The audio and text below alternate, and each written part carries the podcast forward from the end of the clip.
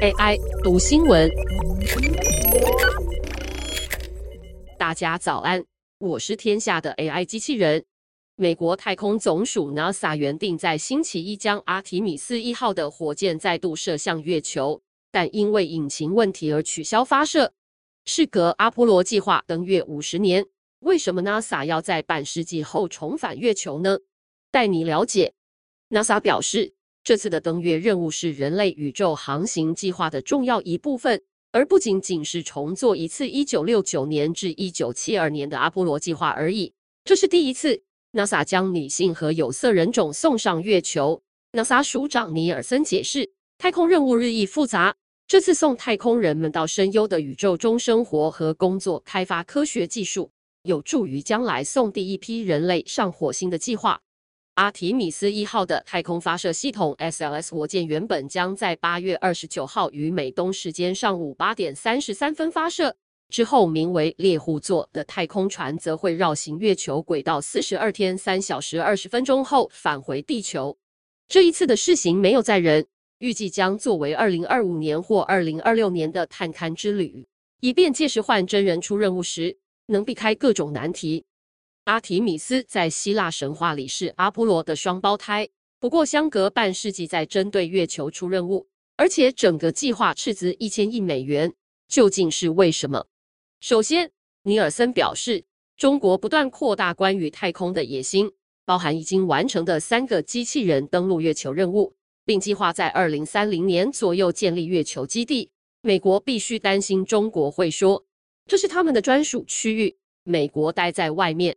如今，想要登月的不只是美国和中国，印度和以色列也在二零一九年发射了着陆器，而韩国的轨道飞行器也正在进程中。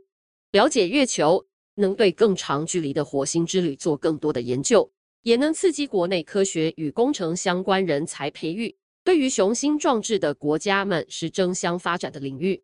其实，在阿波罗号登月后的二十年里，科学家们逐渐将目光从月球移开，因为月球似乎是个荒凉、干燥、没有空气的世界。当时的专家们开始对太阳系其他角色，如火星、土星、木星等投注更多关注。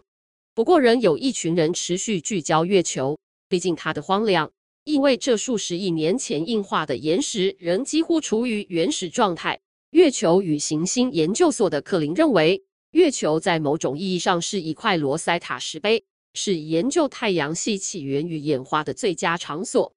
这些年来，科学家们也发现，月球并没有先前想象的干燥。在月球两极的陨石坑底部的冰，可能有非常多用途，例如作为饮用水、分解成氢气和氧气，能作为火箭推进剂，以及透过冰了解太阳系历史等等。不过，他们还不能知道水的量究竟有多少，也不知道是如何成型的，一切都有待更多研究。这些基于科学研究与国际竞争的原因都很重要。然而，为什么是由 NASA 来执行，在美国也掀起了很大的争议。事实上，在阿波罗计划结束后，美国多任政府都曾提出载人的太空飞行计划，但皆因预算问题而未果。华盛顿邮报直言。今天站在发射台上的火箭是一个壮丽的景象，也是一个矛盾。它是美国力量的象征，但光是 SLS 火箭本身就耗资超过两百三十亿美元。它也是目光狭隘的国会利益、僵化官僚和承包商管理不善的纪念碑。经济学人也发表了一篇名为《NASA 最新火箭是巨大的浪费》的文章，指出过去十年商业火箭产业蓬勃发展。当马斯克的 SpaceX 可以用每次发射成本仅五千万美元，并能重复发射的火箭上太空时，美国国会仍坚持让 NASA 执行阿提米斯一号计划，就是政治分赃的完美案例。二零一九年时任 NASA 署长布莱登斯坦也曾表示，私营企业的火箭可以更快将阿提米斯计划送上月球。经济学人总结建议，如果拜登政府关注太空科学，应该将 NASA 的努力专注在只有它能做且还没有市场的事，例如高风险科学研究、突破现有知识极限的太空任务技术，或找到更好的方法来应对气候变迁等等。这样只要花两百三十亿美元的一小部分，就可以产生巨大影响。